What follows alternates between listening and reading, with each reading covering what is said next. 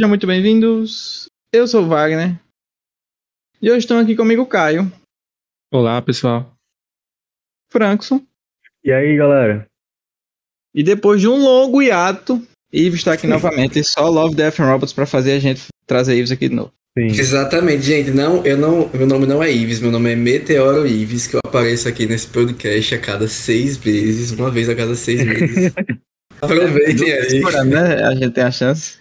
Exatamente, façam seus desejos e tal, que o Cometa Ives está passando por aqui hoje. É a lua de sangue, tá ligado? Que Tava na, na- temporada passada, né? De Love, Death and Robots.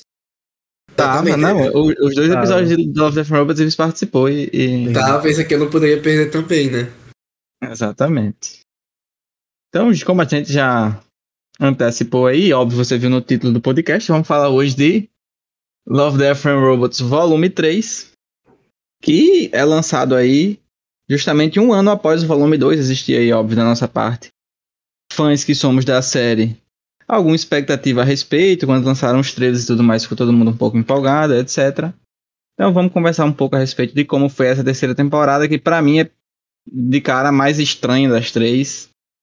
Episódios, assim, pra mim pouco acessíveis, me fizeram realmente pensar se existe alguma capacidade intelectiva ligada a mim, se, se eu não sou burro igual uma porta, porque vários dos episódios eu assisti e fiquei, sim, mas e aí, do, do que, que você tá querendo tratar? Eu acho que a gente- eles foram para um, pra um lado mais filosófico, com, com reflexões menos acessíveis ao público geral nessa temporada. O que pra mim, na verdade, não é um ponto positivo. Eu não gostei tanto. É. Minha função nesse podcast foi vir realmente para entender mais com vocês. Algumas coisas realmente ficam nebulosas para mim. eles mudaram um tom muito, muito rápido, né? Porque eles vinham num tom mais de tipo, literalmente Love, Death and Robots. Das, das temporadas passadas. Nessa temporada eles meteram um, um misticismo, uns contos, umas coisas assim. Que eu não esperava por isso. Mas assim, não, não desgostei. Só é diferente do que eu esperava. Minha expectativa era outra, né? Por exemplo, a temporada passada teve mais coisas sobre amor, né? Tipo, mais negócios fofinhos, assim. Essa temporada não teve tanto isso. Um- Uma, uma coisa que eu tava reparando nessa temporada é que, tipo assim, ela tem nove episódios e eu, eu tava fazendo apanhado todos os episódios que eu gostei. E eu vi que eu gostei de metade, assim como eu, nas outras temporadas, gosto de metade também de cada temporada. Então é tipo.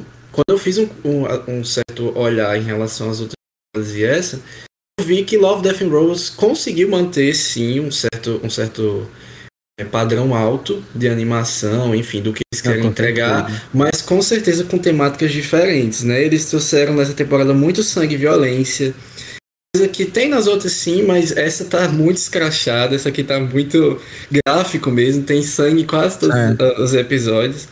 Com É, certeza. traz muito mistério e misticismo nesse, nesse nessa temporada, né? Quase com aquela com aquelas questões tipo assim, episódios que eles trazem é, é, robôs e alienígenas como quase deuses, tá ligado? E a gente fica naquela tipo, qual o papel desse robô aí? Qual o papel dessa máquina? Qual o papel desse alienígena? E a gente fica se questionando, sabe? É, mas também ela trouxe muitas, muitos aspectos também que conectam muito com as outras temporadas e com o tema, temática geral, geral, né? Ela fala muito sobre a evolução de espécies, fala sobre é, como o homem tem impactado o mundo de modo geral, é, como o homem destrói o mundo e sempre trazendo aquele humorzinho ácido. Eu, eu confesso que eu senti mais falta de humor ácido nessa temporada, mas ainda trouxe essas características de Love, Death and Robots. Então, de modo geral, muito diferente essa temporada das outras, mas eu gostei muito ainda. Eu acho que tá um patamar muito alto. Eu A acho que vai ser uma temporada que né? divide opiniões, né? Tipo assim. Pra quem conseguiu se conectar com os episódios e, e, e pegar a mensagem que eles queriam trazer, deve ter sido uma experiência muito massa. Pro meu caso, que foi a pessoa que não conseguiu, foi bem assim, mais ou menos mesmo. Só tem um episódio que eu digo, não, esse aqui realmente é muito, muito bom, que é o episódio 2, Viagem Ruim. Sim. É um dos preferidos, Eu, eu amo. Acho que é o meu preferido, é, na verdade. Quem, quem dirigiu ele foi o David Fincher. E assim, o Sim. David Fincher, ele não erra, boy. Que homem. O, o, o, o, é Stephanie quem fala, né? O dono e proprietário do suspense. Sim. David Fincher. E. Assim, pra mim é o único episódio que de fato eu vou levar, por assim dizer, pra vida, que eu vou sempre lembrar dele. E os outros, é, realmente, eu acho assim, é, é pra parar, assistir e, e- de fato, assim, ficar tentando entender, buscar uma conexão com o episódio. Não, Quando eu digo os outros, não todos, óbvio. Tem uns episódios que, por exemplo, não, não tem nem o que entender, na verdade. São simples. Enquanto que Uhum. tem outros que trazem, como os meninos falaram, essa questão do simbolismo, do misticismo. Questões. é, é, tem o último episódio lá que basicamente não tem diálogo, é um episódio quase que sem diálogo algum. Então. não tem diálogo. Ele não é- tem diálogo é- mesmo. E Alguém os diálogos que tem aí não são falados, né? Na verdade, é- são olhares, são, são É, gestos fato, e tudo é. mais. Mas assim, é, é- é difícil para uma pessoa que não tem esse costume assistir. Eu que já tenho esse costume de, de buscar entender o que aquilo tá querendo tratar e tudo mais. Tive dificuldade, então eu imagino que o público casual vai assistir e vai dizer: Meu Deus do céu. não. Mas é impossível alguém ter entendido alguma coisa do que essa pessoa quis falar aqui. Mas em especial, por exemplo, nesse episódio, no último, eu vi algumas pessoas comentando e os comentários dessas pessoas pra mim faziam sentido. Só que quando eu assistia, não ficou a impressão que, que, que essas pessoas comentaram, mas no fim, quando a gente comentar o episódio, eu trago essas, essas coisas, mas de modo geral, pra mim o que fica é isso. Uma temporada que mantém o nível de animação e, e uma coisa boa do Love, Death and Robots é que eles variam muito. Então tem vários Nossa, estilos, tem um ultra realismo, tem uma coisa mais cartunesca, tem aquela coisa, um meio termo entre os dois e tudo mais. Lindo de se ver, aos olhos é, é- é um colírio assim. Mas com relação a- aos episódios, pra mim, foi um pouco decepcionante. Para os meninos aí já não foi tanto, eu acho que o cara tá um pouco mais comigo. Mas então, pra gente discutir um pouco melhor sobre isso, vamos então falar dos episódios. O primeiro, que é uma, foi uma surpresa, eu acho, pra todo mundo, né, quando a gente viu. sim. Repetindo o episódio da primeira temporada, que são os três robôs. Pra mim não É foi os uma três surpresa. robôs. Na verdade, pra mim, eu esperava um episódio muito parecido com o primeiro, porque o que acontece? Você olha pro título, os três robôs, o mesmo título do, do episódio Não, amigo, passado da outra temporada. surpresa eles repetirem. Surpresa eles Não, repetirem a. Tem um subtítulo, não? É os três robôs, é alguma coisa. Não havia tido um episódio de uma, de uma história passada, na repetir, segunda é, temporada. exatamente. Ah, Nessa sim, terceira temporada, vocês gente ficaram tem- surpresos. Vocês viram? Ou quando- porque, assim, quando eu vi o trailer, eu achei muito animador. Só que eu esperei muito do, de uma continuidade muito próxima ali, sabe? Então, não, é uma não, surpresa sim. Tipo, é, é a surpresa não é de assistir o app, é a surpresa dele estar sendo uma série da Continuando. série. Entendeu? É. Isso pra mim foi surpreendente. Eu não imaginava que eles fossem trazer uma história que, que já já apareceu antes. passada. Sim, é, é, é mais do mesmo, os três robôs. É, são principalmente aquele, aquela robozinha lá. Enfim, não dá pra dar gênero, mas o robô meio triangular. Fazendo várias críticas sociais fodas a respeito da humanidade, a respeito da vida, a respeito de religião e tudo mais. O robozinho laranja, engraçadão. E o robô branco é, é o robô que vai trazer pra gente aí as reflexões de como. É, as morais, as reflexões morais do episódio. O robô branco é quem traz pra gente. É mais do mesmo. Acho que nessa Uhum. temporada eles, eles.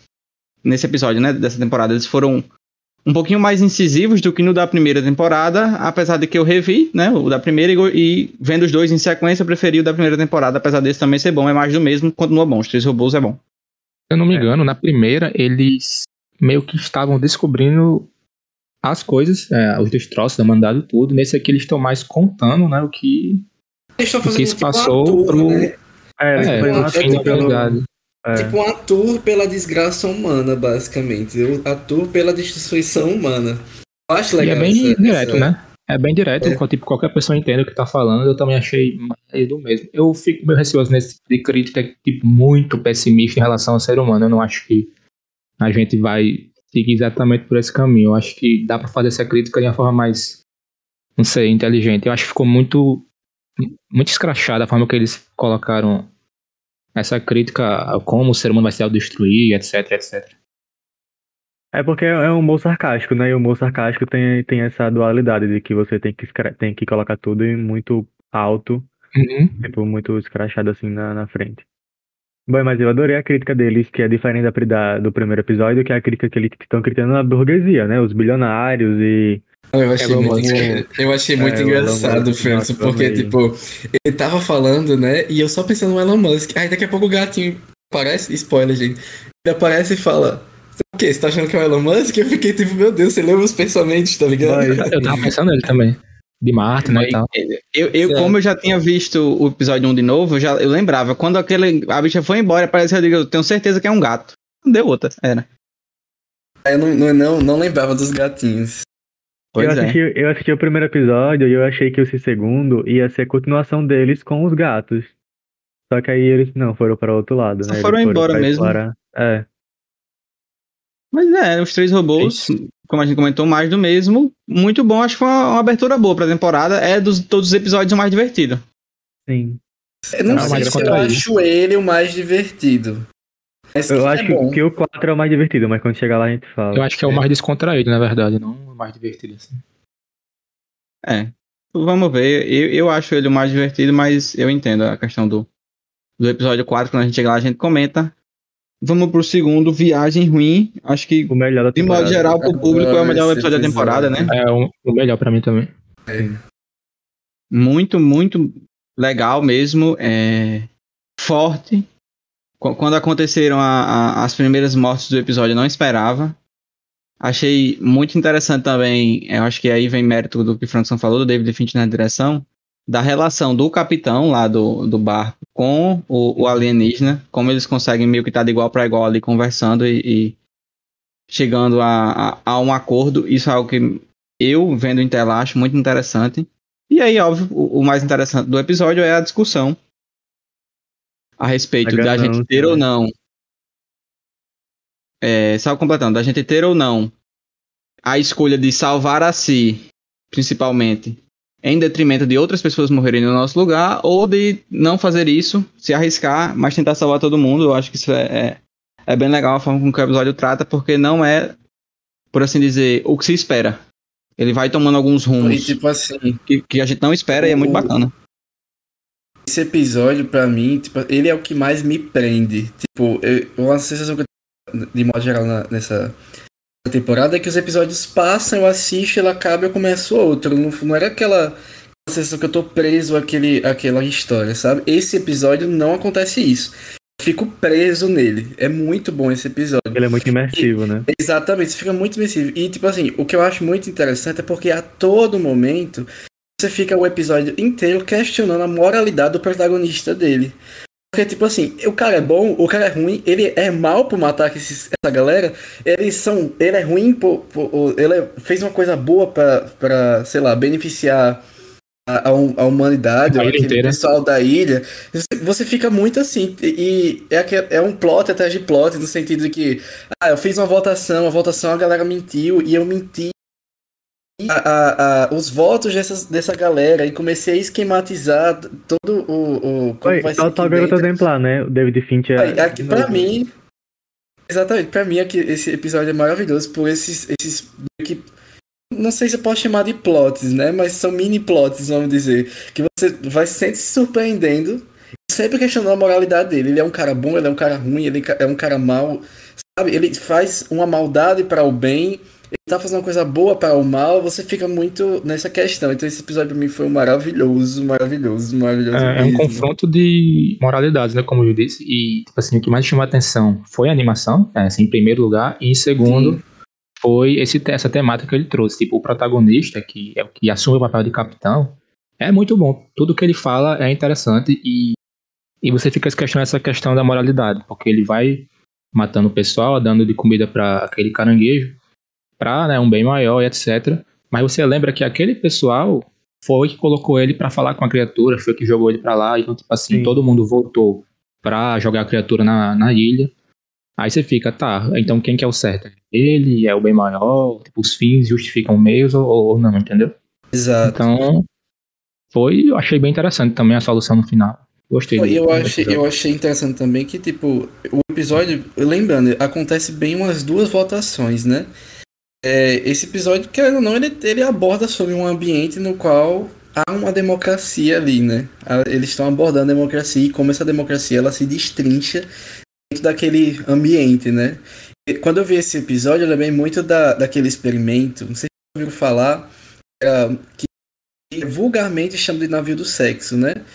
O que, Uhum. que, que foi inspirado na, na aquelas questões do enfim, do, do, do, do Big Brother, não Big Brother o programa, mas Big Brother O do, do 1984. Exatamente, no qual tipo, assim, colocaram pessoas dentro de um barco e essas pessoas tomavam decisões lá dentro e o, o sociólogo observava como essas pessoas iriam se comportar lá dentro e tal. São- Isso me lembrou muito, esse episódio me lembrou muito esse, esse caso que aconteceu verdadeiramente, né?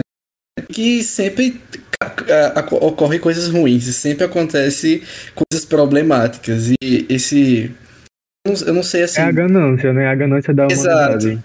É, eu, eu, não, eu não vou destrinchar muito sobre isso agora, mas isso me lembrou e eu achei muito legal o- esse ambiente de barco, etc. Uma coisa que eu lembrei assistindo esse episódio foi Grama Alta, da temporada passada. Eu até fui rever o Grama Ah, é Alta, verdade, porque a animação é muito parecida. Aí eu fui ver se Exato. era o David Finch que tinha feito, mas não, era outra pessoa. Enfim, eu nem vi se é o mesmo estúdio, mas eu acho que não. Outra coisa que fez eu gostar muito de- do, desse episódio foi porque ele é todo escuro, mas você consegue perceber e ver tudo que está acontecendo. Aprende filmes de terror, aprende Piratas do Caribe, porque, nossa, Exato. A pele você- Game of Thrones. sim, Porque, tipo assim, a, a verdadeira crítica aí é aprende Batman, tá ligado? sim, Também, também. também. Nossa, mas você não enxerga nada naquele filme, parece a FRN de noite. Eu adorei como eles fizeram o jogo de câmera mesmo, de câmera assim, de iluminação e uma animação. Tipo assim, foi incrível, impecável. Tipo, tava muito bom de verdade. O movimento da boca, dos personagens, tipo, tudo muito bem feito. Muito bom. É, Eu acho que sem Eu dúvida é o que melhor também- episódio do, do- da temporada. Eu acho que assim, só, eu acho que dá pra finalizar, né? Eu acho que um dos pontos altos desse episódio também é que ele conta uma história fechada. Eu tive certos problemas com essa temporada de ter episódios que eles acabam em aberto. As outras temporadas. acon- Exato, as outras temporadas acontecem isso, mas você tira coisas desse episódio. Essa temporada eu, eu tive muita dificuldade com esses episódios em aberto, que são vários, porque você fica tipo. "Ai, o que que acontece? Qual é o backstage? Qual é o. Sabe? Enfim, quando a gente for pros Você outros. tem que imaginar o outros- final, né? Exato, tem só que que, tipo assim, supor. é, um- é, um, ima- é um imaginativo que a gente- no qual a gente sabe tão pouco. Por exemplo, Não tão trivial, no- né? é, a gente vai chegar do- no, no aí que é aquele do, do alienígena dentro de uma caverna, sabe? Esse episódio pra mim é, nossa, odiei por causa disso, que ele é um episódio aberto assim. Mas esse episódio pra mim é, é- tem um ponto forte deles ter uma história contada. Ele tem um início, a gente sabe da problemática, a problemática acontece, ela é resolvida e tem um final, sabe? Então pra mim é uma história contada. Sabe o que um- me lembra esse um episódio? Aquelas histórias que é contada em igreja, que tipo, que tem uma moral, que tipo, você Sim, sabe que. Me lembra tipo como se fosse uma passagem bíblica. pela, pela, É, exatamente. É, Jó A passagem de pela, Jó. pela baleia. Aham, lembra Lembrou muito. também. É isso. Por falar, é, como a gente comentou, dele ser o melhor da temporada, eu tava dando uma olhada. E de todo, e aí de todos mesmo, de todos os episódios de Love, Death and Robots, no IMDB ele é o melhor ranqueado. Com Caraca. 8.8 de nota. Quando eu vi eu não esperava, eu acho que tem episódios que são melhores do que ele. Sim. Mas, aparentemente, o público, assim como nós, adoraram. É, David Finch tem um peso muito grande, né? Depois dele aí, quem a gente tem é. Zima Blue. Nossa. Nossa, Dima Blue. Eu nome. acho. amigo. Errei. É a Fenda de Aquila em segundo, Zima Ah, Blue tá. em terceiro Ah, tá. e em quarto a vantagem de Sony. Sim, e aí são sendo muito poucos bom. episódios no geral que tem notas acima de 8. A gente tem o primeiro os três robôs que tem nota 8, a vantagem de Sony tem 8.2. É, Boa Caçada também tem 8, como a gente havia comentado, a vantagem de Aquila tem a vantagem de Aquila, ó. Para além da da Fenda de Aquila, a gente tem 8,5 de nota. Zima Blue 8.3. O último episódio da primeira temporada, episódio que eu gosto muito, é a Guerra Secreta. Não sei se vocês lembram. Aham. São uns soviéticos lá lutando, muito bom. Aham. 8.1. Aí tem temporada nenhuma passada a de gente nove? tem. Não, nenhuma acima de 9. Temporada passada a gente tem Pop Squad, né? É, Esquadrão de Extermínio com 8.1. Existe algum problema aqui que essa nota não pode estar certa e Snow do Deserto só tem 7.9, pô. É tipo, Boy, um dos melhores assim? episódios já feitos. Então. Ah, muito é interessante ver co- como as pessoas dão Os nota para né? os.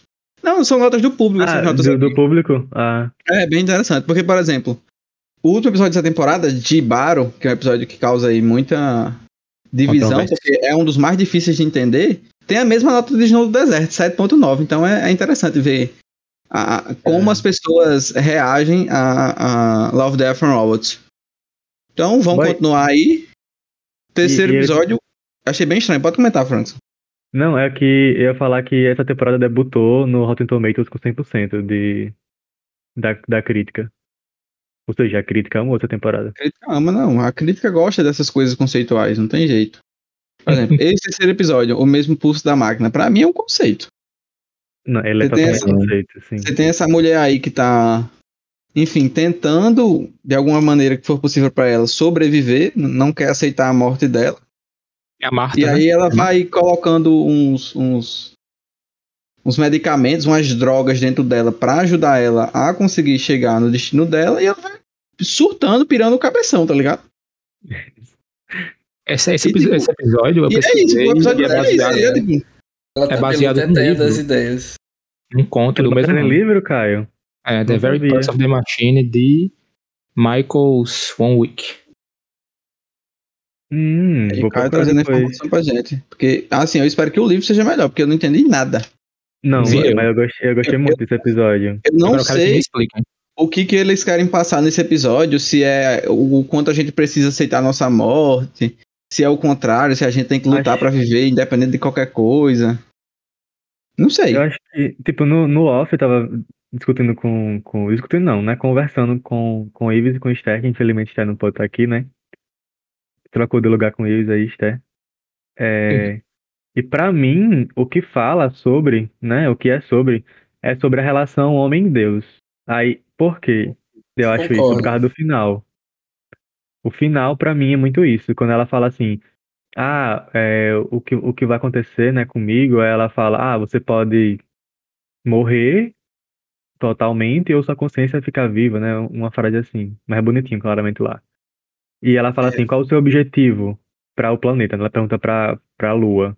Ela fala, lhe conhecer, né? Conhecer você, tipo, como se fosse lhe servir, né? Como eu fosse é, estar dentro de você. E quando ela aceita, né? Quando, então, tipo assim, é muito, pra mim, é muito essa relação de que, ah, aceitei Jesus. Aí é quando Jesus vai lhe conhecer, ou você vai conhecer Jesus, sabe?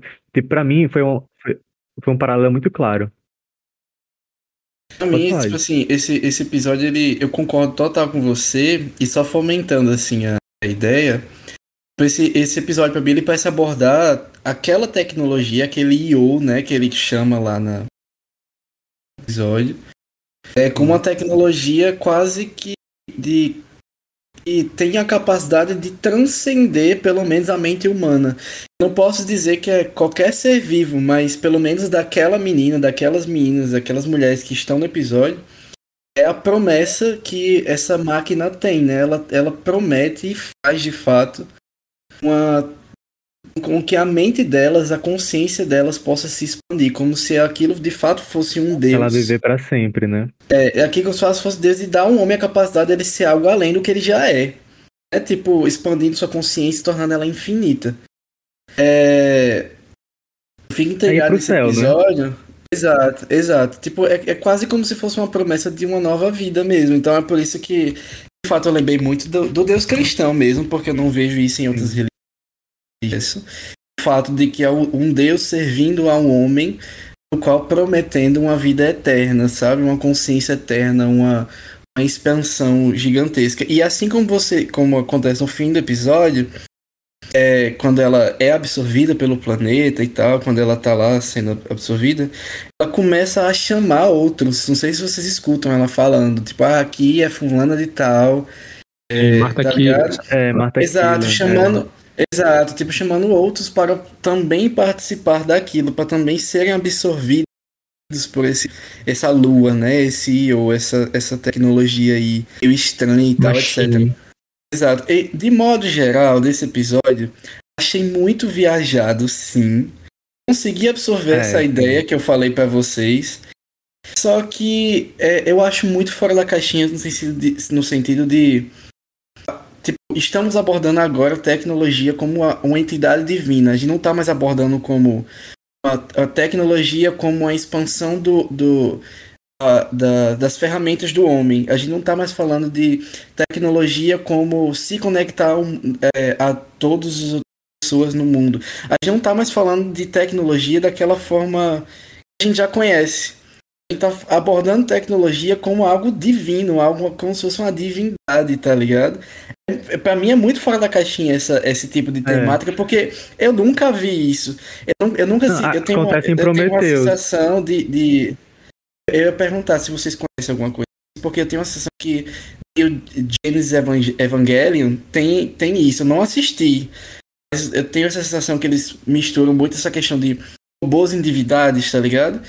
Enquanto Uhum. que aqui traz essa temática também de como se aquele, essa lua, esse robô, essa máquina, como coisa- algo divino. Eu acho muita temática interessante, mas não é essa é a minha percepção pessoal, tá? Nesse, nesse ponto. Não é uma discussão que, que eu considero válida pra mim, tá ligado? Eu assisti o episódio, achei em nada, doido. né? É, exatamente, não é uma discussão que, que me acrescenta. Eu não, não vou discutir isso, sobre isso com ninguém. Não, sabe, porque essa ideia de máquina ser um deus é muito, muito, muito, muito. Sabe, é- não tange uma filosofia nisso, tá ligado? Enfim, não sei o que vocês acham. Mas vocês acham que no fim era a alucinação dela ou realmente aquilo de fato É, aconteceu? pra, pra mim, é, Eu acho que em aconteceu. aberto. É. Mas Isso aí é é, aberto. eu- uma coisa que, que me lembrou muito foi aquele episódio dos peixes. Que é muito, muito parecido à à fotografia. Fotografia não. Uhum. Como é que é? O desenho. né? Animação? É, É, a animação. É, as cores muito, muito. O design, ele- eles, eles reusam, né, em vários episódios das outras temporadas o que foi feito na primeira. É legal, a animação é legal. É, mas, por exemplo, Eu aquele lá da primeira temporada eu achei mais bonito do que esse. Eu achei também. Também, eu também. Esse aqui eu achei tão, tão bestinha, na real. Meu, meu problema com, com, com esse episódio, e na verdade, de modo geral, na temporada, é que as ideias elas não são tão acessíveis. Nas outras temporadas, elas eram mais acessíveis. O que, até, o, que o, o episódio queria tratar. A gente tem lá Snow do Deserto, a gente tem Exato. é, o Esquadrão de Extermínio da temporada passada, aquele último episódio lá dos Gigantes. Exato. Nossa, Enfim, perfeito. na esse primeira temporada, o próprio Zima Blue, que é um, um episódio super reflexivo e tudo mais, mas também super acessível. Quando eu digo Uhum. questão de acessível, é principalmente o episódio fazia a discussão por conta. Que nessa temporada pra mim falta. Não, não, não sinto as discussões sendo feitas no próprio Durante episódio. episódio, né? A gente tem pouco tempo, mas nas outras temporadas a gente viu que dá pra fazer. Então senti falta nessa temporada disso, Sim. o que pra mim acabou atrapalhando um pouco a experiência. Você tem que parar pra refletir pra poder entender o que ele quer passar, né? E isso não, não que isso seja um problema, mas é mais uma questão pessoal minha, né? A minha preferência é que a obra traga e ela mesmo faça a discussão, além, óbvio, de dar pano pra manga pra gente aqui de fora também fazer essa discussão. Queríamos de Javan, quer dizer, queríamos de Javu, recebemos de Javan, né? Tem episódios viajados pra caramba, mas, gente, que- voltando para o modo sério, né? Eu ia até comentar quando a gente tava comentando é, a visão geral do- dessa temporada. Até perguntar pra vocês, vocês têm a sensação que essa temporada ela trocou tanto de gêneros é, é, narrativos? Porque, por exemplo, pra mim, ela, essa temporada ela traz coisas que as outras não têm. Ela tem muitos episódios que são parecem contos. Parecem contos tipo, sei lá, é, sei lá, vamos imaginar contos que tem na cultura pop, sei lá, o- os, os três irmãos de Harry Potter. Tem aque- aquele conto lá de que a- Aham. Se relacionam com a Lembra morte, muito. etc. E assim, ele conta uma história, mas a gente tem que saber absorver o que é que aquela história realmente tá querendo contar, sabe? Essa, essa, essa temporada me trouxe muito isso. Ele tá contando uma história, mas com muitos significados por trás. Então, é, eu, eu tenho a sensação que essa temporada ela mudou de gêneros narrativos. Talvez não explorou tanto nas outras, mas as outras explorou outras, né? Outros gêneros diferentes, narrativos diferentes, outros tipos de enredos diferentes, né? O que vocês acham disso? Tô comentando agora porque não consegui comentar antes. Mas acho válido comentar agora. Eu concordo com tu. É, até tanto que, como o Caio falou aí, por exemplo, esse episódio 3 é baseado em um livro, em um conto de verdade. O episódio da Uhum. Bad Trip, o Bad Trip não, Bad Travel, né? Bad Travel, que é o anterior. Lembra muito, por exemplo, uma passagem bíblica, né? Então, tipo assim, é, ele tá com essas narrativas meio que, que de moral, né? Tipo assim, que. Porque as, as temporadas passadas, pra mim, o que, o que era diferencial é que eu sentia compaixão em muitas, muitas, muitas histórias. Tipo assim, eu me Uhum. conectava com as histórias. E aqui Aqui é é como mais se eu tivesse. morte. É, como se eu estivesse na escola vendo uma, um conto de um professor me contando sobre as coisas. É. Que não, não deixa de ser legal, mas não é o que eu tinha antes. Isso aí, por exemplo, outra coisa parecida é no próprio episódio 8, que é os Sepultados na Caverna. É total, total baseado em Lovecraft e no conto do Cthulhu, tipo. Então eles estão Nossa, pegando é coisa muito de fora e, Lovecraft mesmo. e colocando na, na série. Eu tava vendo aqui agora um, no Trivia, né? Que são informações interessantes a respeito da série. E Zima Blue e Para Além da, da Fenda de Áquila, da primeira temporada, são de um livro que chama Zima Blue e Outras Histórias, de um escritor chamado Alastair Reynolds. Ah, olha aí. Então eles já, já trazem essas essas histórias baseadas em contos, baseadas em livros de outros momentos. Então fica aí a, a, a descoberta. Por exemplo, Zimablu e Para Além da Fenda de Áquila, que são dois dos melhores, são de um livro de um escritor, como eu falei, chamado Alastair, Alastair, né? Fala bem aportuguesado, Alastair Reynolds. Legal. é o nome da fera. Aí, ó, Agora só uma fechar coisa- rapidinho esse, esse é, sobre esse episódio rapidinho, eu achei aqui, achei a sinopse aqui do, do, do conto do, do livro. E é a mesma coisa. A história segue Martha Kiverson, um astronauta que está em um acidente de rover lunar enquanto-se para a superfície da lua de Júpiter, Io. Aí o rover é destruído, ela faz um trenó com as partes do rover, não tem tempo para dormir, toma drogas para manter acordada e começa a ter alucinações, escuta a, no seu rádio o planeta, né, a lua, falando que é Io. Mesma coisa. Uma coisa interessante que eu acho que nessa temporada ela foi mais ativamente usada.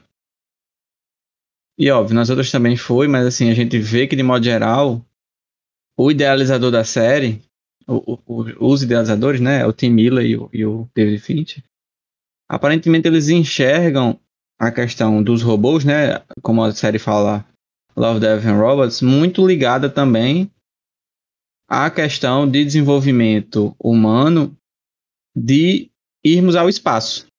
Então a gente tem vários episódios que são nessa temática. Nessa temporada a gente tem esse O Mesmo Pulso da Máquina, aquele episódio mais à frente, Enxame. A gente vai Sim. ter nas outras temporadas, para além da Fenda de Áquila, a gente tem o próprio Esquadrão de Extermínio, tem aquele episódio chamado Gaiola de Sobrevivência. Uhum. Então, muitas vezes, é, a série leva a gente pro espaço. Então, é uma coisa que eu acho interessante, mas eu também gostaria que, a- a- no nível do que eles trazem a respeito das histórias de robôs, trouxessem algumas coisas também um pouco mais diferentes. Acho que, que essa questão de estar sempre no espaço e tudo mais, pra mim, nessa temporada, tipo, chegou ao máximo, porque enfim, saturei um pouco. Quero outras coisas novas agora. Não sei, não sei como eu vocês se sentem. entendo, vocês. só que eu entendo, eu entendo isso. Eu, sinceramente, eu não sou uma pessoa que gosta muito de histórias no espaço. Eu acho tão batido, tô zoando. Mas eu, particularmente, não gosto muito. Tipo, não é algo que eu me interesso tanto. Star Wars não é algo que eu gosto. Mas é, eu acho que Love, Death and Robots, eles trazem muito espaço, porque em relação a quando a gente pensa em tecnologia e pensa em tecnologia futura, palpável, o espaço é o, é o, é o assunto, tá ligado? Não tem como você pensar em Elon Justamente. Musk e sem, sem espaço. Então, é tipo assim, eu entendo ah, essa questão de você estar saturado em relação ao espaço. Eu também fico porque eu não gosto também muito do, desse, desse tipo de gênero, vamos dizer assim.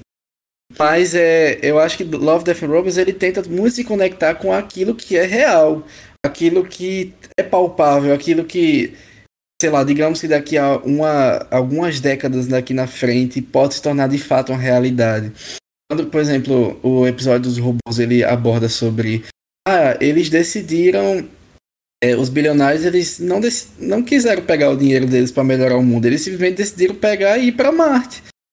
Mas, tipo assim, isso é algo muito palpável, sabe? É algo que, que é inimaginável de acontecer, de Elon Musk criar um turismo espacial e, e daqui a pouco isso ser uma realidade, sabe? Então, existe lá o, o, o, ônibus espacial que ele quer levar o povo, já foi vendido as vagas e tudo mais.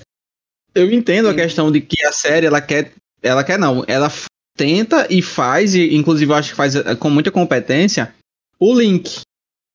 Ficção, realidade. Ela consegue trazer esse link muito bem feito. Só que, por exemplo, vou dar um exemplo. Um episódio que eu acho que tem esse link, mas que explora de maneiras diferentes. Antigamente era o primeiro episódio de todos, né? A vantagem de Sony. É um episódio de que tem robô, que tem é, morte e que tem, na verdade, tem os três. Eu, eu, acho que ele é um dos melhores justamente porque junta as três coisas. É, as três. Ah, Ou seja, é, ele traz essa questão dos robôs de maneira diferente. Por exemplo, a questão dos episódios que a gente tem dos três robôs. A gente tá utilizando a temática dos robôs. Mas ainda assim, eu acho que cai nesse, nessa coisa do. de querer se importar demais com o Link. A minha questão é. Queria que houvesse mais episódios voltados para os robôs. E aí eu posso até dizer de modo geral. Que eles se preocupassem menos com isso e fossem mais pra parte ficcional mesmo, sabe? Acho que Sim, eu sinto um pouco dessa falta, gostaria que houvesse. E vamos esperar. Ainda não foi confirmado um quarto volume, não se sabe se vai ter. Se terminar por aqui, a série ótima. Mas ah, depois desses três volumes eu fico com esses adendos, e aí, óbvio, são questões particulares minhas, né? Não necessariamente é um defeito da série.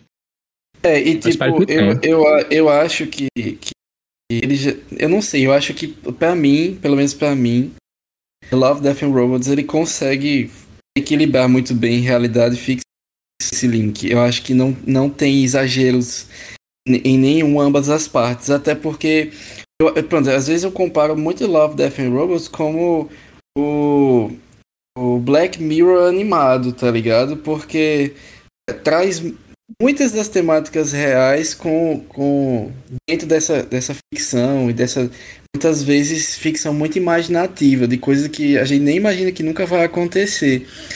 Então, tipo, para mim, pelo menos para mim, eu tô bem satisfeito. Eu acho que se Love, Death and Robots ele tendesse mais para um lado, eu acho que ele ia se perder e eu acho que eu não ia gostar. Eu sendo honesto. Sentido.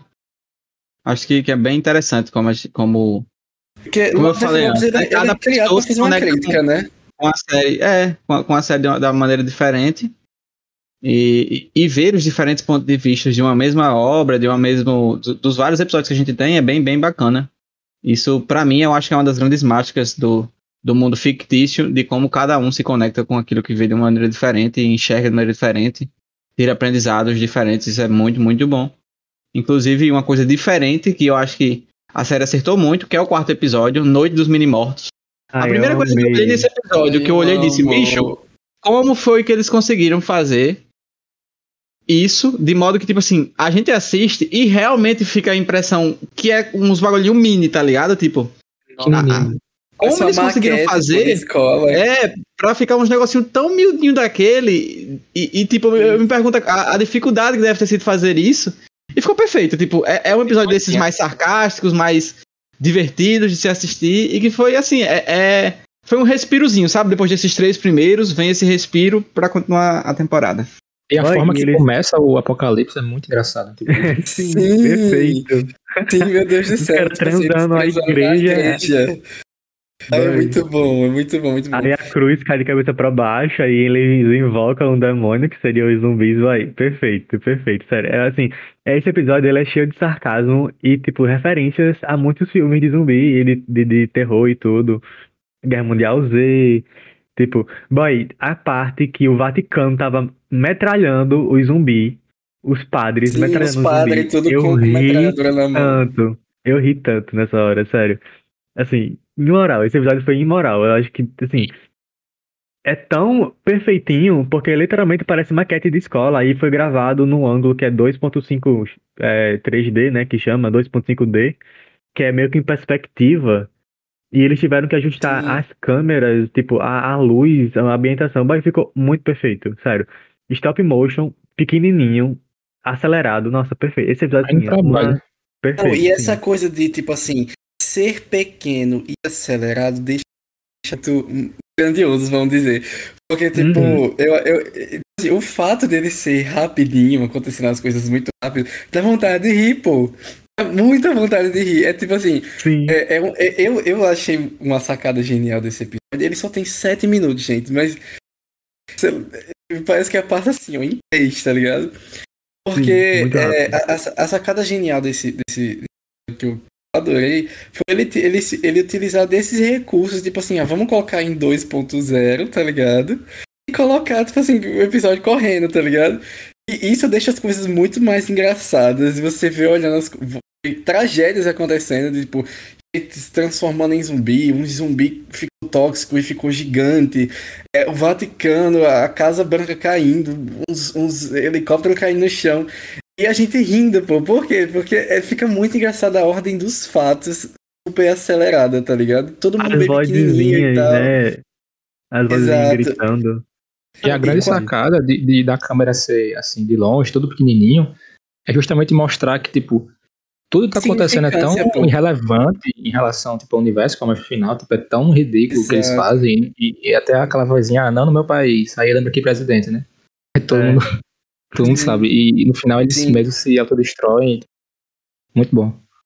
Não, e, é um e, peido tipo, pro universo, né? O final. É literalmente um peido É. do universo. Exato, é um Ah, peidinho quando, no quando saiu essa zoadinha no final, eu fiquei, como assim? Peraí, pô, não. Achei muito genial. E, Muito inclusive, bom. esse episódio Ah, é. lembra aquele da geladeira, né? Que tem, eu acho que na primeira Justo, temporada. justo.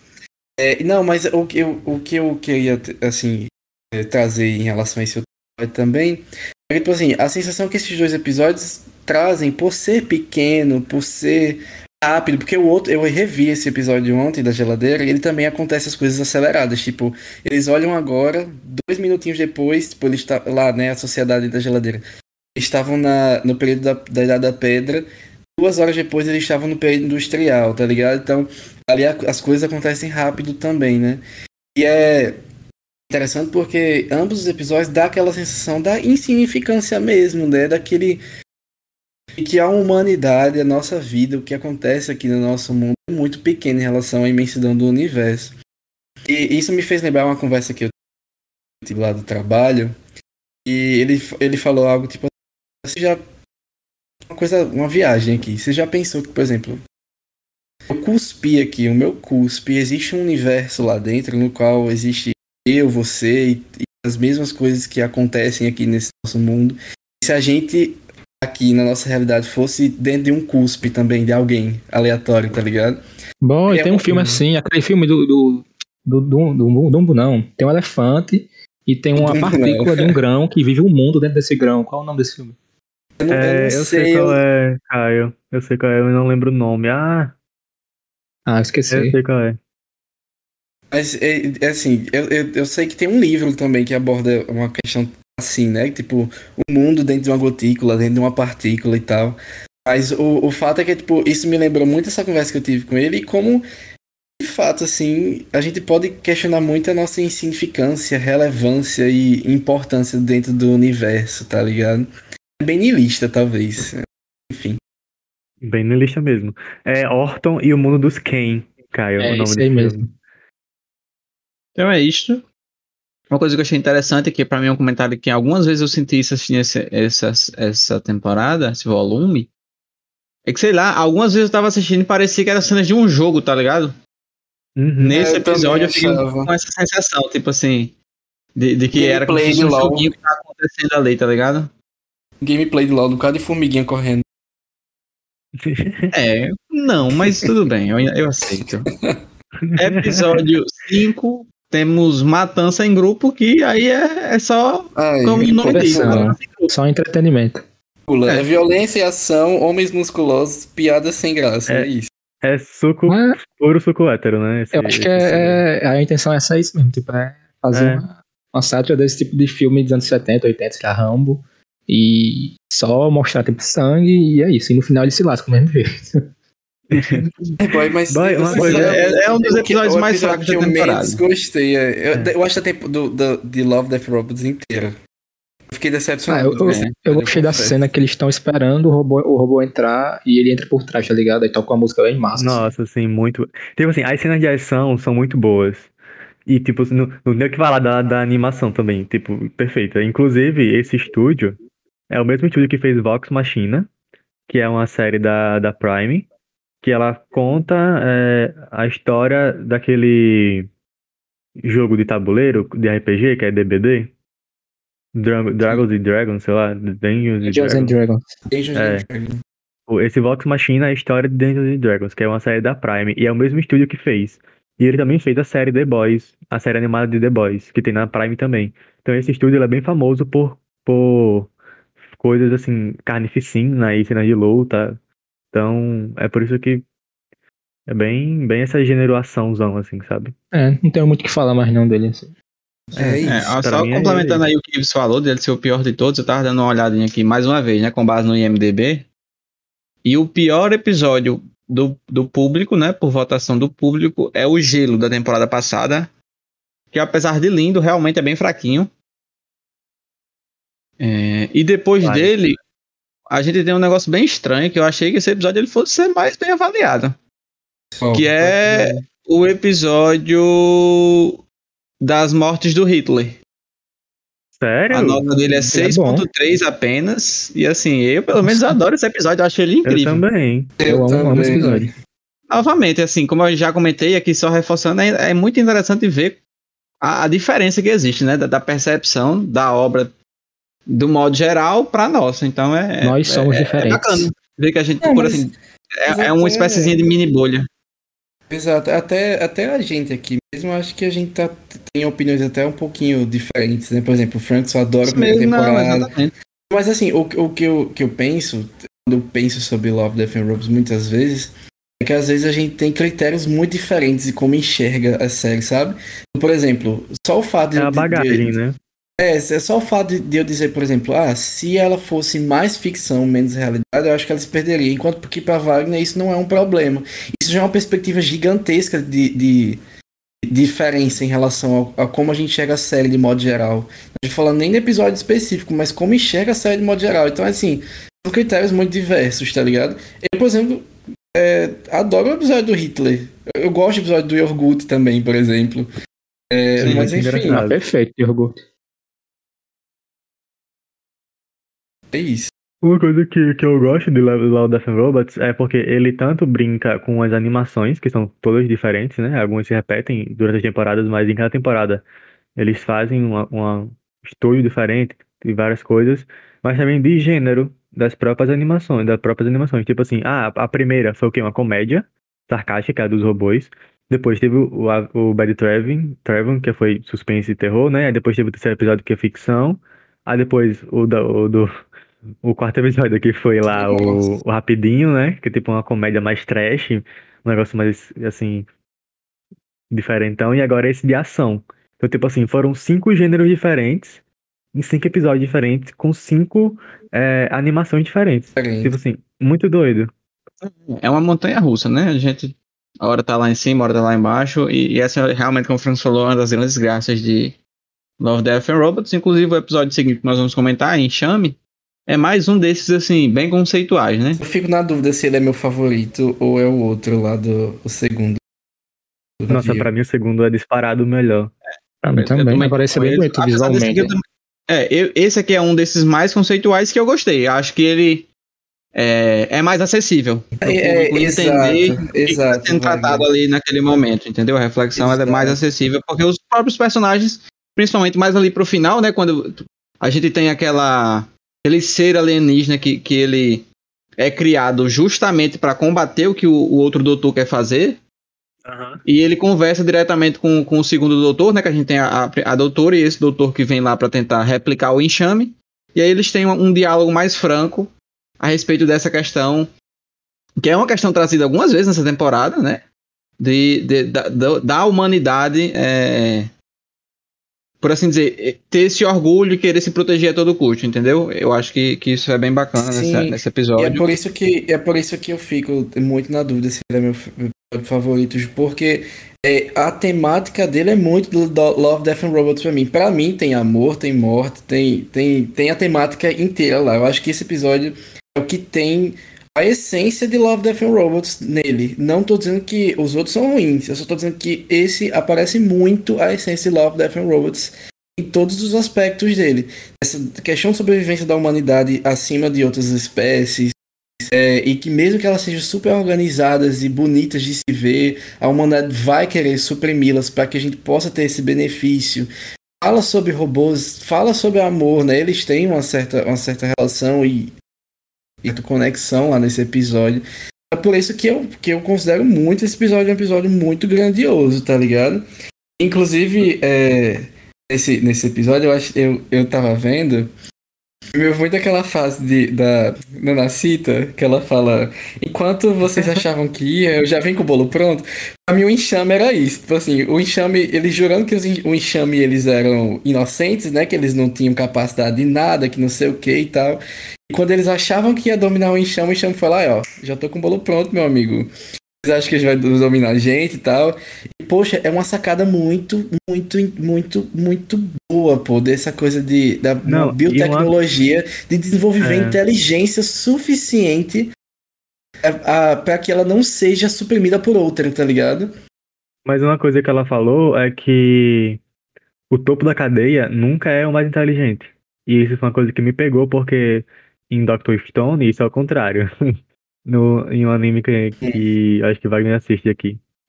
É, ela fala lá, eu não sei exatamente a frase que ela usou, mas tipo assim, ela falou que a, nunca a inteligência é algo que leva a uma, é, tipo, civilizações ao topo. Aí ela citou aquele, aquele ser lá que tava, era super inteligente e tava comendo, é, e tava comendo vômito. E é, Sim, é tipo assim, é sempre você, né? Ela, é, meio que ela jogou assim, ah, que na real é só você aprender a conviver em harmonia, não precisa ser inteligente. Você vivendo em harmonia, você vai viver para sempre. E é basicamente isso que os humanos não fazem, né? Então, eu acho que essa foi a principal crítica desse episódio. É, o que a gente tem muita temporada é os humanos sempre indo além no espaço, como o Wagner disse, ou até nas temporadas, e nunca se contentando, né? Então, tipo assim, ele não chega e absorve o que tá acontecendo ali, ele vai além. Quer que tem mais, mais, mais, tipo, mais à frente. E aqui ela até fala, né, que esse enxame, né, esses seres, eles vivem em harmonia o que há milhares de anos, né? Tipo, daquela mesma forma, se não me engano. E até, né, enfim, o que aconteceu, o que aconteceu. É isso. É. Um ótimo episódio, eu acho que como o Caio falou também, impressiona visualmente. É, ficou, fiquei muito. É, eu fiquei muito nesse episódio com a impressão que, tipo, Vai, eles estão, tipo, num lugar que tá dentro d'água, eles... É, é, um, é um, um lugar que meio como se eles estivessem nadando, mas na verdade não tem água. Flutuando, e aí, é, né? É, flutuando, tem a questão de gravidade aí envolvida. Achei, assim, a criação é. desse mundo onde acontece isso muito interessante, sabe? Achei bem bacana mesmo. Pronto. Foi, foi um, dos, um dos pontos altos dessa temporada, esse episódio, com certeza.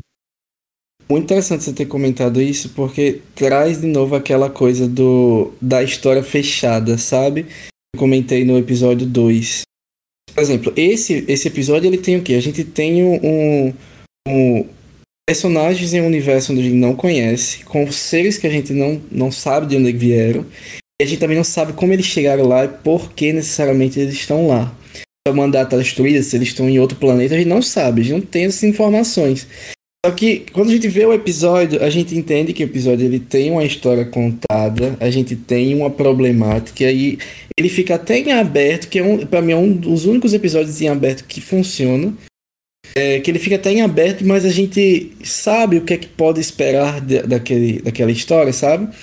Eles fizeram um acordo ali, a gente viu um acordo entre eles, eles conversando e como aquilo pode se destrinchar, se destrinchar futuramente, né? para mim, é, essa questão, tipo assim, é, o universo dele é muito bem construído, muito bem feito. A gente não tem todas as informações que, sei lá, talvez gostaria de ter, mas não precisa, tá ligado? Ou em, em, em relação a outros episódios que a gente sente falta disso, sente falta de informações, tá ligado? Boy, uma coisa, isso que você está falando, para mim foi muito real. E aí a gente faz essa inversãozinha só pra tomar o gancho. No episódio de Sepultados na Caverna, que é o episódio 8. É esse episódio mesmo que eu Uhum. falando. Nesse episódio aí, eu fiquei tipo assim, boy, se isso aqui fosse um filme e essa parte fosse o final do filme, a gente sabendo todo o contexto que levou eles até lá, qual era a necessidade de conseguir resgatar essa pessoa, o quão importante era resgatar ela. Se houvesse todo um contexto para aquele momento e aquele momento ser o momento final, seria foda. Exatamente. Mas como não tem, é só o, o, o, o momento ali, entre aspas, fora de contexto, já que a gente não sabe qual é o contexto, acaba perdendo força. Eu fiquei muito com esse sentimento nesse episódio 8, que se fosse Eu um também. filme, ou talvez um episódio mais longo, em que houvesse contexto, seria muito melhor. E eu acho que isso é uma coisa que fica em Love, Death and Robots. A gente pensa, por exemplo, nesse próprio episódio de Enxame, daria pra gente conseguir, da nossa cabeça, criar um contexto e colocar o que aconteceu no filme dentro de, um, de uma história maior.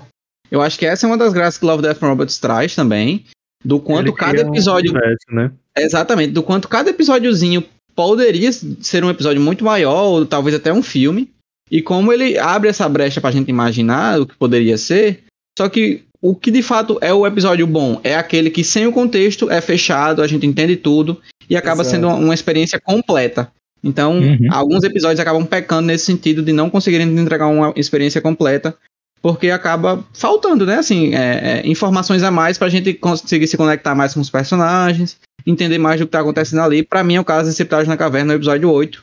Um episódio que, assim, mal comparando, né? Seria algo na linha do episódio 5, Matança em Grupo. Eles Aham. estão lá numa missão e tudo mais, precisam derrotar lá um, um monstro gigantesco que aparece, existe um, um pequeno mistério, né, ali envolto. Mas pra mim não passa muito disso, eu não sei qual foi a percepção que vocês tiveram desse episódio. Ah, É, pra mim também é coisa. bem isso. Mesma Tipo, coisa. ele, ele, daí- Eu ele, fiquei ele me lembra decepcionadinho, muito é, alguns filmes, que é o Abismo do Medo, Hack, filme de terror, que se passa dentro de cavernas. Ele me lembrou muito filme desse jeito.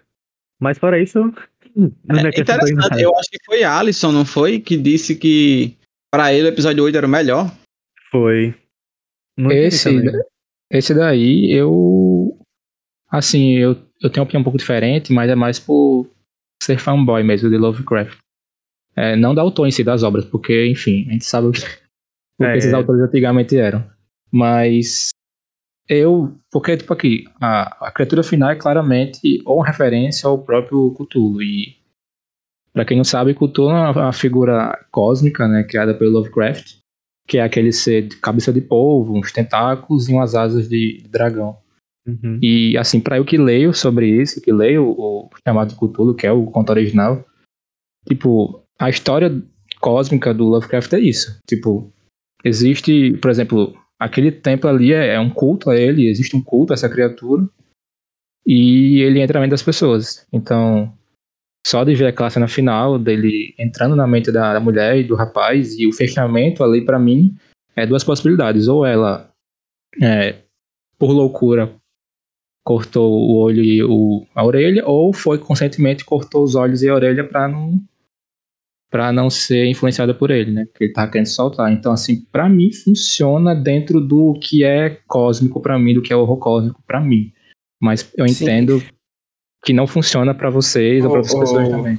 É, porque é é justamente isso, cara. Porque, por exemplo, é, ontem eu tava num aniversário que a gente tava jogando mímica.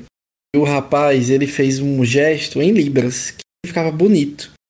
Só que pouca gente sabia o que aquilo significava, né? Eu acertei justamente porque eu sabia, né? É, enfim, aí o, o, a frase que o rapaz falou na hora foi assim: a gente tem que chegar aqui com, com, com a disciplina em Libras pra saber, pra jogar, é, como é que é. Tipo assim, ele fez uma piadinha, tipo, poxa, pra jogar isso aí eu tenho que vir estudado. Esse episódio de, de 8 da, dessa temporada, pra mim, tem essa sensação.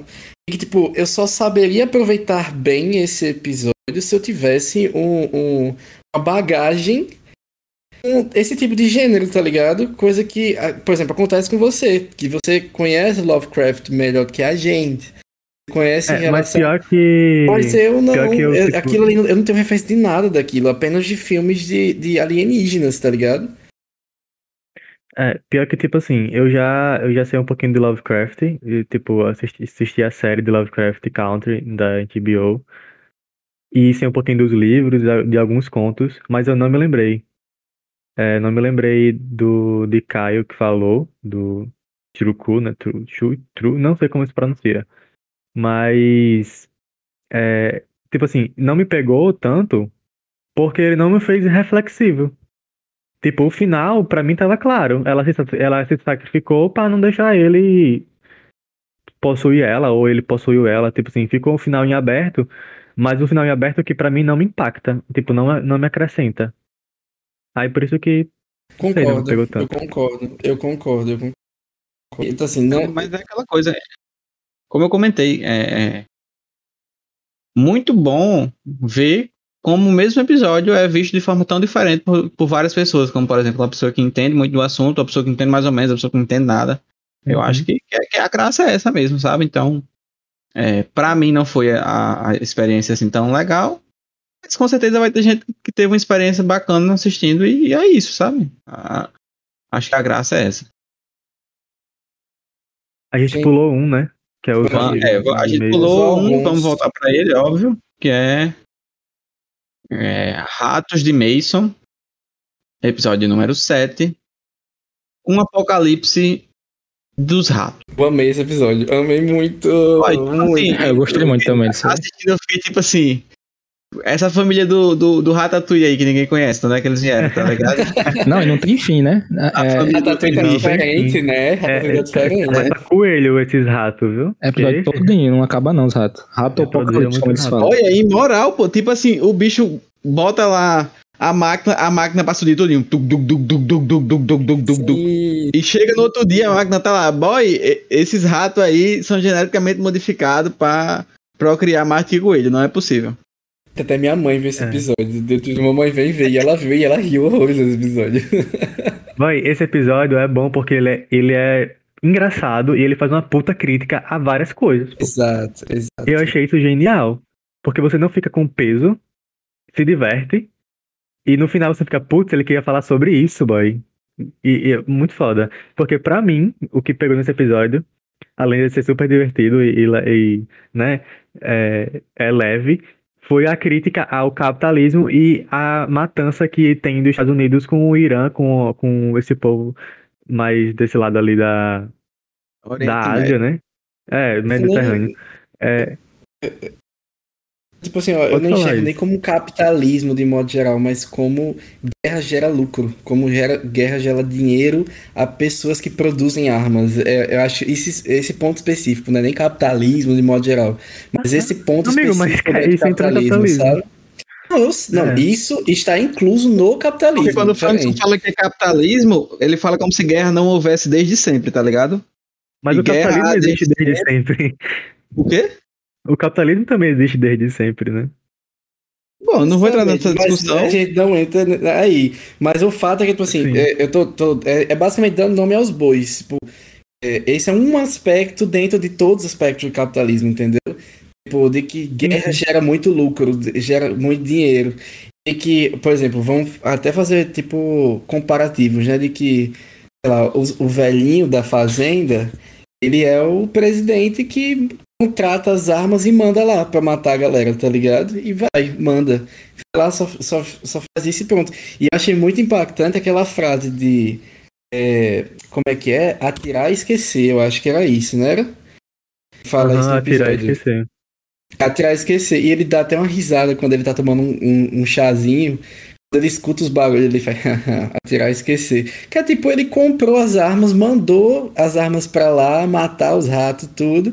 E fica, tipo, rindo, como se fosse aquele. O presidente dos Estados Unidos, meio por trás da, da cadeira dele, lá na Casa Branca. Tipo assim, ai, tô super tranquilo com a guerra lá no Irã, tá ligado? Mandei o soldado Não, lá pra matar todo mundo e tô super de boas com isso, tá ligado? Fingindo E ele só muda de opinião quando ele vê. Quando ele vê acontecendo. Exato, quando ele entra, constrói com os quando ele entra na guerra. É. Quando ele entra, ele vê, nossa, isso aqui tá parecendo. Ele fala alguma coisa, tá parecendo a Segunda Guerra, não foi? Ele falou coisa Quarta, assim. quarta, guerra. a A quarta. quarta guerra, é. A quarta guerra. Isso, isso, isso Não, dá pra e- pensar e- que já houve a terceira naquele universo, né? Naquele mundo. É. É, a tecnologia tá avançada, tem uns bichinhos voadores, né? Uns negocinho ficar passando no celeiro, é um mix de tecnologias. E é engraçado ver os ratinhos, tipo, agindo tipo com companheirismo com os outros, eles baleados. Não tem até correndo. enfermaria, pô. O ratinho lá caído e É ratinhos sociedade, né? do criaram a sociedade. Exatamente. E não tem fim, né? Essa sociedade deles, né? Sim. Eu amei. Eu acho que ele tá entre o meu top 3 dessa temporada. Também, pra mim também. mesmo. Gosto também do final. Enfim, é um episódio muito bom. Sim, onde eles sentam pra tomar cachaça juntos, meu Deus, é muito genial. Eu não esperava isso, pô, eu não esperava. Eu digo, mamãe, mamãe, Eu olha. também não. Eu, mamãe, mamãe, olha, O que eu não esperava de jeito nenhum era, era, era essa relação de amizade. Que, eles, tipo assim, pra mim, os ratos iam matar ele e acabar com a vida dele, tá ligado? Sim. Mas não, É. os ratos, eles estavam abertos a- a- ao diálogo, a uma relação pacífica. E isso, Isso me pegou de surpresa, eu não imaginei fazer isso. Ah, com certeza, é verdade. Então, né? Porque, assim, eu- eu por isso que eu amei esse episódio. Vai, Ives. É porque, tipo, é- é, a gente fez uma associação muito às guerras lá no Iraque, né? Mas eu acho que esse episódio fala muito mais sobre quem promove guerras do que necessariamente quem está sofrendo com ela, né? E óbvio que ele mostra, né, os ratinhos lá, porque é muito sangrento. Esses ratos têm sangue pra, pra, pra boi, tá ligado? Ele mata um rato, o rato sangra igual um boi. Mas enfim, é muito isso, mas ele fala muito mais sobre quem, quem promove as guerras do que necessariamente uma guerra específica em si. Por exemplo, essa questão de eles sentarem e conversarem e chegar, tipo assim, que eles estão dispostos a um diálogo, lembra muitas guerras que aconteceram, eu não lembro qual é o nome do país agora. Não era do Irã, mas foi guerras também promovidas pelos Estados Unidos que tá- aconteceram recentemente, onde o, o país foi massacrado, pô. Tipo, eles não tinham tecnologia lá, eles não tinham arma, eles não tinham. É, é, é até um. Ratinhos, né? Usando ossos na. na uma arma, enquanto ele tem uma, uma, máquina que atira pelo rabo, tem umas. Enfim. É. É tipo isso, né? Tipo assim, enquanto o país não tem nem tecnologia pra isso, tá lá, eles massacrando com, com a máquina gigante. Mas o fato é que, tipo, esses países, pô, eles poderiam estar dispostos a um diálogo, tá ligado? Eu não, eu- por isso que eu falei que foge um pouquinho do Irã e daquela região, porque eu acho que Irã não quer conversar com ninguém, não. Mas outros países estariam dispostos Meu, porque eles. isso, tá é porque os ratos eles usam aqueles negócios que é do Irã, Chapeuzinho, do né? Iraque. É porque É. não é referência, é uma, é uma, é uma que impactou os Estados Unidos de modo geral e o mundo todo, assim. Sim. Uma referência, mas acho que isso acho- fala muito mais sobre guerras e quem promove guerra do que necessariamente uma guerra específica em si, sabe? Eu acho que o que mais deixa claro que o episódio fala muito sobre isso também é que ele não se propõe a explicar as mutações do rato. Tanto que ele pergunta e o cara, ah, isso é evolução, é Sim. Darwin, as coisas. Então, hoje em dia estão tudo assim evoluindo, os ratos, não sei o que lá, é normal. É. É algo banal, né? Sim. Ele- ele- Eles não, não se importarem com isso, eu acho que é uma, é uma boa mesmo, porque eles fogam no que eles querem comentar. Episódio super curtinho, tipo. Todos os episódios têm basicamente uns dois minutos de, tre de trailer, não, de, de crédito. De crédito. Então é um episódio de sete minutos e meio, mais ou menos oito minutos. Muito bom. É, Episódio é muito fech- interessante a gente ver fechadinho também, Ah, uma historinha fechada. a capacidade que, que eles têm de criarem coisas que conseguem trazer tantas reflexões em tão pouco tempo. Isso é muito mágico. Sim. Mas é isso, vamos então pro episódio final, que chama Fazendeiro. Ixi, Maria. Não sei porque, tipo assim, existe um problema grande, e aqui eu já falei sobre isso várias vezes. Qual é o, o, o custo de você colocar o nome original no- nesse tipo de coisa? Porque o nome do- é. do original não é Farmer, é Jibaro. Por que, que não bota Jibaro no nome do episódio? Nossa, e tipo. Em defesa do nome, eu, eu pesquisei e parece que de Baro é, significa fazendeiro em uma língua aí que eu esqueci. Essa, no- essa É noção de grego. Baro vem não de alguma língua aí que em português é fazendeiro. Não, eu não, eu não É. gosto do nome Fazendeiro, pra mim não faz muito sentido. Pro, pro É nome, por- pro nome do episódio. Também, Eu também acho que é não. porque eu acho que é, é- é grego, não? Jibaro é grego, eu acho, tenho quase certeza. Não, mas tipo, Enfim, o, o que que tu vê de fazendeiro nessa história? Essa é a minha pergunta. não, aí realmente não tem, eu não vejo nada. É, também não. Não, não, não faz sentido. Eu acho que tem, existe uma questão mitológica nesse episódio dessa sereia que tá lá. E Sim. de alguma forma deve se conectar e a gente não sabe. É, Mas assim, foi mais um que, episódio assim, que eu achei muito conceito, muito conceito mesmo. Só que parte desse muito conceito eu gostei. O que, que eu mais gostei? Da experiência audiovisual. É, Muito é- boa. é- é muito diferente. É muito diferente. Tem, uma, tem várias É horas a episódio que fica. a gente- justamente, ela é sensorial. É uma experiência também sensorial. Então, assim, Eu acho isso me que pegou muito. muito mais muito parte. sensorial. Eu acho que ele é muito É, mais é verdade, sensorial. muito mais sensorial. É, Ué, porque... mas essa pergunta é até franca. Isso não são atores de verdade ou ou isso realmente é feito com captura de movimentos? Porque tem partes que parece que realmente é um live action. Sim, É, eu, acho que, diferente. eu acho que foi só feito rodoscopia, tipo, pegaram o rosto das pessoas, a parte assim dos movimentos, mas não que tenha sido gravado inteiramente num local físico, não. Não, não acho que seja isso, não. É, eu, não, eu, eu acho que foi movimentos pelo menos da dança. É, aqueles movimentos são muito, muito, muito fluidos para uma animação. Eu acho que, que. Eu gosto muito da água desse episódio. Nossa, perfeito. O episódio inteiro é lindo, nossa. Perfeito. o episódio Não, é lindo. esse episódio não gente, pesquisei. ruim, tá ligado? Pesquisei Jibaro. Jibaro é um povoado ameríndio que fica na zona oriental do Equador. Equador, certo. Então. Então Deve ter alguma ser. história a respeito deles com relação a pessoas querendo roubar ouro. Isso deve existir. Alguma Não, é, né? Equador, Equador é, é muito, foi muito explorado por causa do ouro, das minas e tudo. Então, provavelmente é isso mesmo. Que é a crítica do episódio, né? É que talvez esse nome fazendeiro não É. seja o tipo de fazendeiro só, tipo, ah, cria vaca e. Ligado? Eu acho que. sei Lá, Sim. pega outra- outros recursos, tá ligado? Sei. Eu acho que existe essa crítica que o Frankson está dizendo, mas o mais interessante, eu acredito que seja o outro lado da moeda, pelo menos ao meu ver. A sereia que pela primeira vez se deparou com alguém que não caiu nos encantos dela. Foi. E que É por é causa surdo, disso, eu né? acho Eu que ela se apaixona, ou ela se intriga, pelo menos. Não, justamente. É, é, com- como a gente tem ela não é, pela primeira vez é, tendo alguém que resiste aos poderes dela, aí ela acaba se apaixonando por essa pessoa. E aí ela é traída por essa pessoa que acaba com a vida dela, entendeu? Então, tipo assim, é, a ingenuidade dela custou a ela isso. E ela fica, tipo, totalmente acabada. É incrível como, como ela fica é, Custa destruída. ah, Depois que essa relação Quem destruiu acontece. ela foi ele, né? Ele literalmente estrupou ela. Tipo, Justamente. Exato, justamente. exato. É, é muito forte o que esse episódio tem pra passar. É.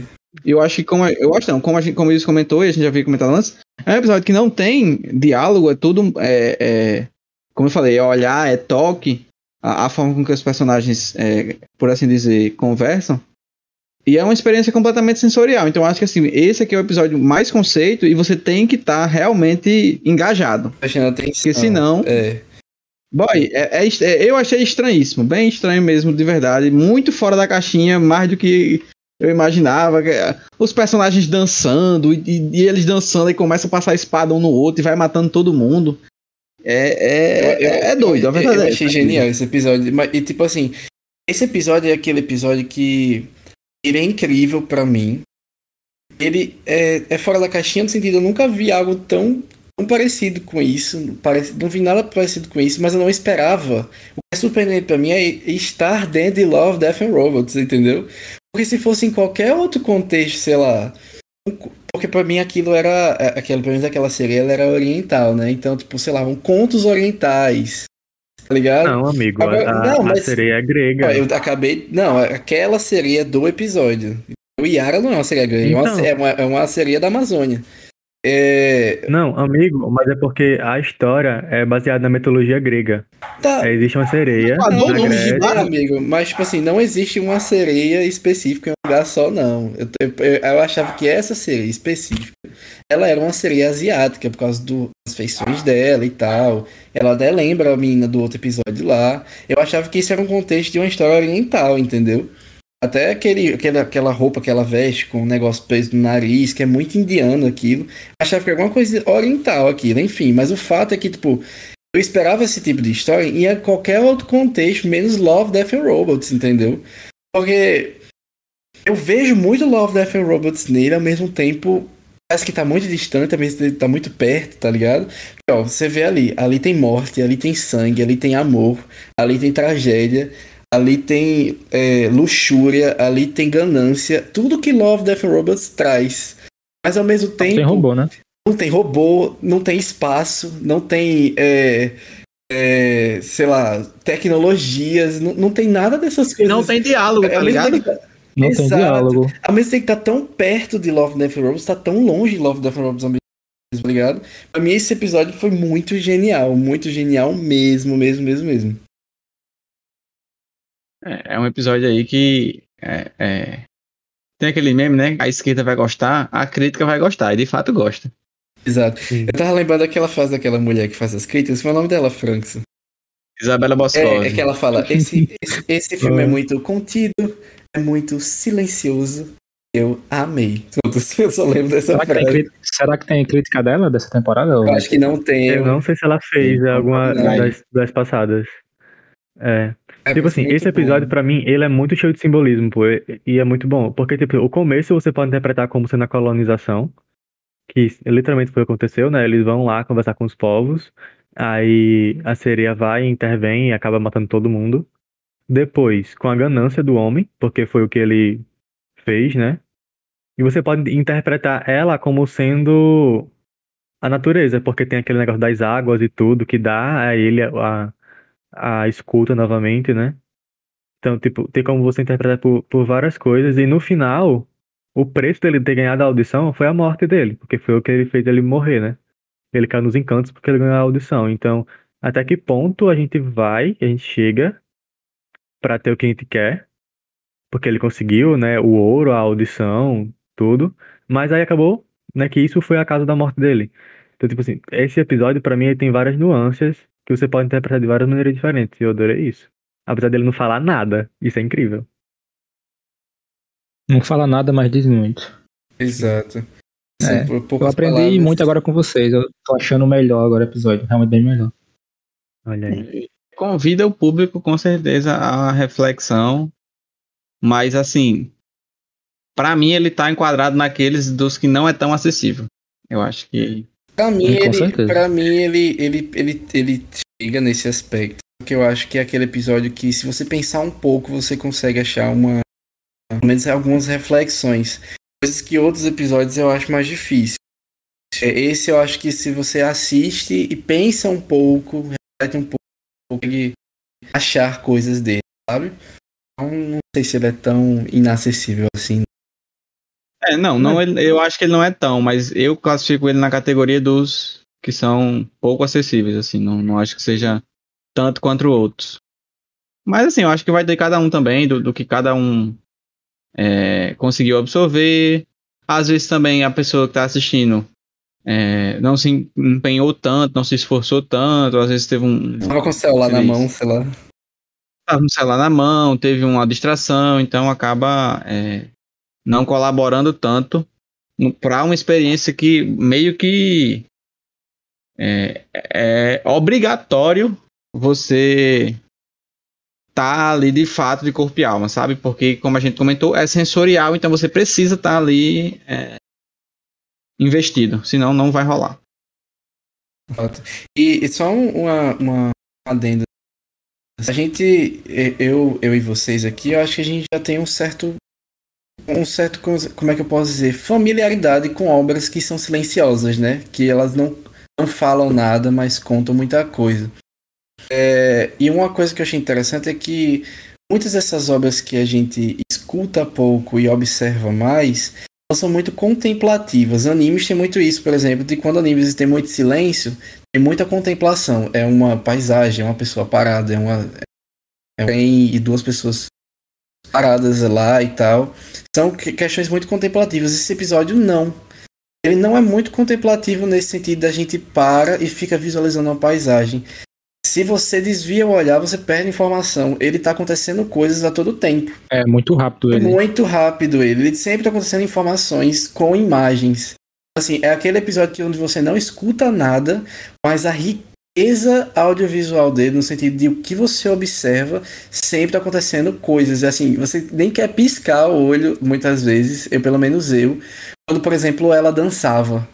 Nossa, aqueles brilhos dela, e quando ela dançava, e puxava o lençol dele, deita do lado, sabe? Ela dentro do rio, e como ela puxa os caras pra dentro da, da, da água, e como eles dançavam lá, sabe? São, são coisas que, que, que se você olhar, você perde, tá ligado? Então, só trazendo isso assim, porque eu, assim, a primeira vez que eu assisti, que eu assisti umas duas, três vezes, Quando eu, com a primeira vez que eu assisti, eu tive muita sensação de que, pô, eu não posso tirar o olho, porque eu vou perder coisas. E de fato, esse episódio é assim.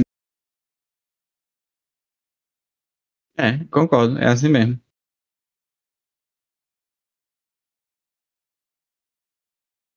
Silêncio agora. Então, é, acho que Depois dessa. Episódio, né? Até É, em resumo, uma temporada a mais diferente das três. Com certeza. Eu acho que, eu acho não, eles tentaram trazer coisas novas. Ao meu ver, algumas funcionaram, outras não. Então, é uma temporada, como eu falei, que vai acabar dividindo algumas opiniões e os episódios em específicos também. É, lembro de Stefania falando, eu acho, no nosso grupo. A Stefania falou: Ah, não gostei tanto, mas continuo passando pano. É ótimo. Ela disse que foi a mais fraca das três. É, eu tô nesse grupo. ela.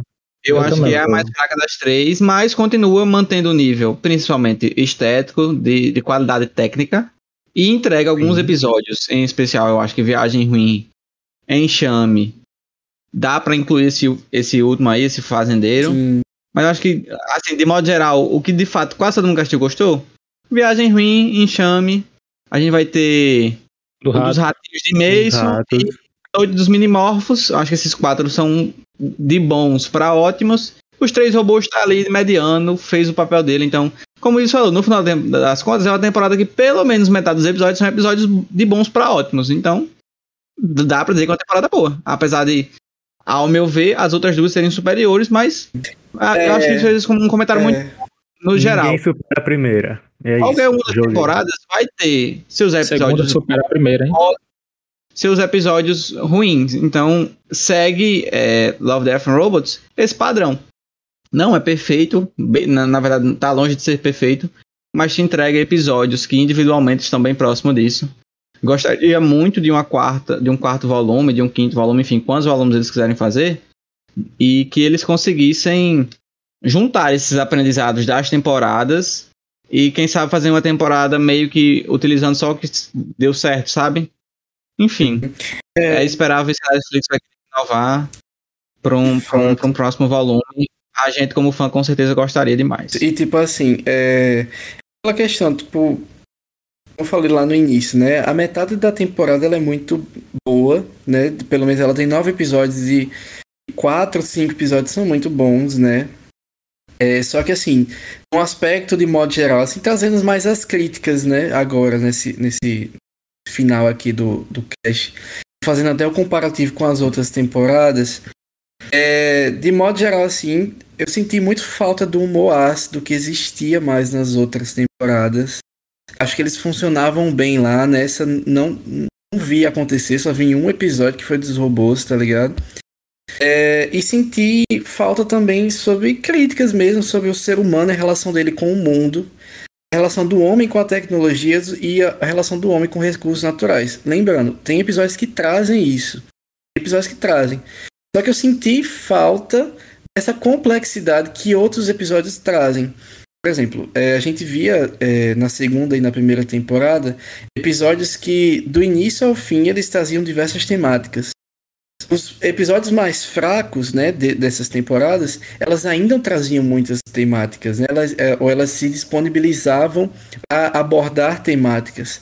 Enquanto que nessa temporada tem muito episódio que você começa e termina, e esse episódio, pra mim, não serviu de nada, como, por exemplo, o episódio lá da. da os caras se matando, né? Matando um robozinho lá, o urso e por aí vai.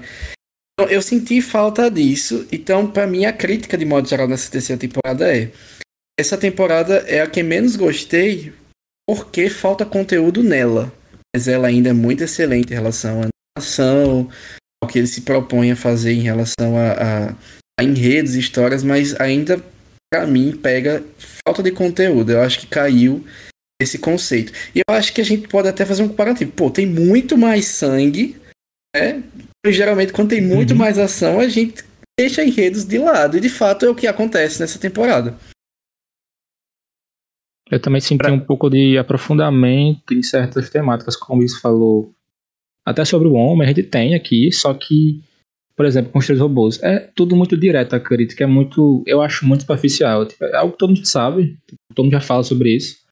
Eu acho que a forma que foi abordada o tema dos três robôs lá, tipo, é legal, mas não traz a complexidade que eu vi em Love, Death and Robots, como por exemplo até aquele episódio do, não sei se você lembra do gigante, Sim, na Sim. praia que traz Sim. um tema de esquecimento e como as pessoas tipo tratam coisas grandes e com o tempo se tornam banais, tipo esse tipo de coisa realmente eu não, eu não vi tanto assim nessa temporada. O Caio. Não, e até complementando o que Ives disse, até os episódios das outras temporadas que são meio que só entretenimento, eu achei mais legal.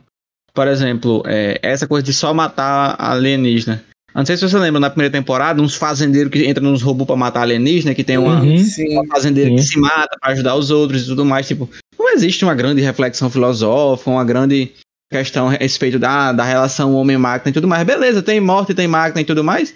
Sim, a gente tá ali só pra ver mesmo a matança. E é bem mais legal do que é que foi feito aqui. É. Então, Ah, até a nível desses episódios, é, em outro, nas outras temporadas a gente tem é, episódios mais legais, desses que são meio que ali só pra gente assistir mesmo. Pelo barato de assistir, sem ter tanta questão reflexiva e tudo mais. Então, Eu sinto, eu sinto certa falta, Wagner, é de episódios como aqueles episódios que, por exemplo, essa temporada, nenhum episódio alugou uma, um triplex na minha cabeça. E eu gostaria que tivesse. Eu não sei se a minha expectativa era muito alta, ou se de fato Love, Death and Robots é, promete isso e não entregou dessa vez. Porque, por exemplo, quando eu vou pra segunda temporada lá e assisto Esquadrão de Extermínio, velho, aquele episódio acaba comigo, velho. Vocês estão ligados qual que é esse, esse episódio, né? incrível. Que é o, o policial. a gente comentou Sim. muito sobre ele aqui. É um episódio de 15 minutos que dá pano pra você discutir aí Não, é- vários e vários. Esse episódio momentos, na minha tempos. cabeça até hoje, assim como episódios que tem da primeira, da primeira temporada, tá ligado? Então é tipo. Não. Eu, eu sinto falta dessa, dessa, esse aluguel de triplex na minha cabeça nessa temporada. E assim, uma coisa que eu acho interessante, só fazendo um link, é que eles ainda continuam é, tratando de mesmos temas. Por exemplo, lá em Esquadrão de Extermínio, a gente, indiretamente, um dos temas que é tratado, na verdade quase que diretamente, é a questão da, da vida eterna. Da busca do ser humano pela imortalidade. A gente também vê isso em Snow do Deserto. E nessa temporada a gente tem algo parecido com isso. Principalmente nessas relações que a gente vê dos seres humanos tentando, de alguma forma, por assim dizer, se manterem soberanos dentro do universo, né? É, serem, por assim dizer, aqueles que irão permanecer até o final, a raça dominante e tudo mais. Um, um, um- indiretamente, uma questão ligada a essa questão da, da vida eterna, da imortalidade. Então é um tema que é tratado em todas as temporadas, mas que nessa aqui acabou ficando um pouco teoricamente de lado, porque é muito mais, como eu falei, de ligações que quem está assistindo faz, do que necessariamente questões que estão sendo tratadas na série. Então, é, acaba assim deixando a desejar essa temporada, esse volume, né, assim que eles chamam, não chamam de temporada, chamam de volume. Mas, claro, tem seus méritos, como a gente comentou aqui, episódio a episódio, tem vários que são, sim, muito bons e, e mantém várias coisas boas, de modo geral, sim, nesse terceiro volume. Algum comentário a mais pra gente finalizar este podcast? Sinto-se à vontade. Não, só que Eu- eu acho que eu próximo, falei próximo demais. É, esperar o próximo volume. Acho que- eu falei por seis meses aqui, né? Eu acho que falei muito hoje. Quero nem saber quando é que vai estar esse a- estar aqui, né? Também, tá com saudade. É. Mas é isso. Vamos, vamos aguardar, torcer pela Netflix lançarem um quarto volume aí, ou quem sabe mais uns dois, porque não fechar em cinco. É um número bonito, sete é mais bonito ainda, diga-se de passagem, então né, Com certeza. poderiam ser sete volumes. E é isso. Love, Death and Robots, volume 3. Obrigado a você que nos escutou até aqui. Obrigado, claro, aos meninos que estão até aqui hoje, sem participação feminina. Até porque, infelizmente, a gente só tem Stefania para cumprir esse papel. Vamos, quem sabe, um dia convidar outra menina para poder participar, porque, né, Ó, faz falta. Cadê, Alguém muda. cadê a diversidade nesse É. grupo? Pois Vamos é, quatro fazer homens aí. brancos falando de Love, Death and Pois Robots. é. Vamos botar assim o título do podcast. Quatro homens brancos falando de Love, Death and Robots. Eu vou, vou me declarar como menina aí. Exato, vamos, vamos, vamos agilizar isso aí. Mas é isso, então. Novamente, muito obrigado. E, é claro, até semana que vem para mais um podcast. Valeu. Tchau, tchau. Valeu, pessoal. Tchau, tchau. Tchau.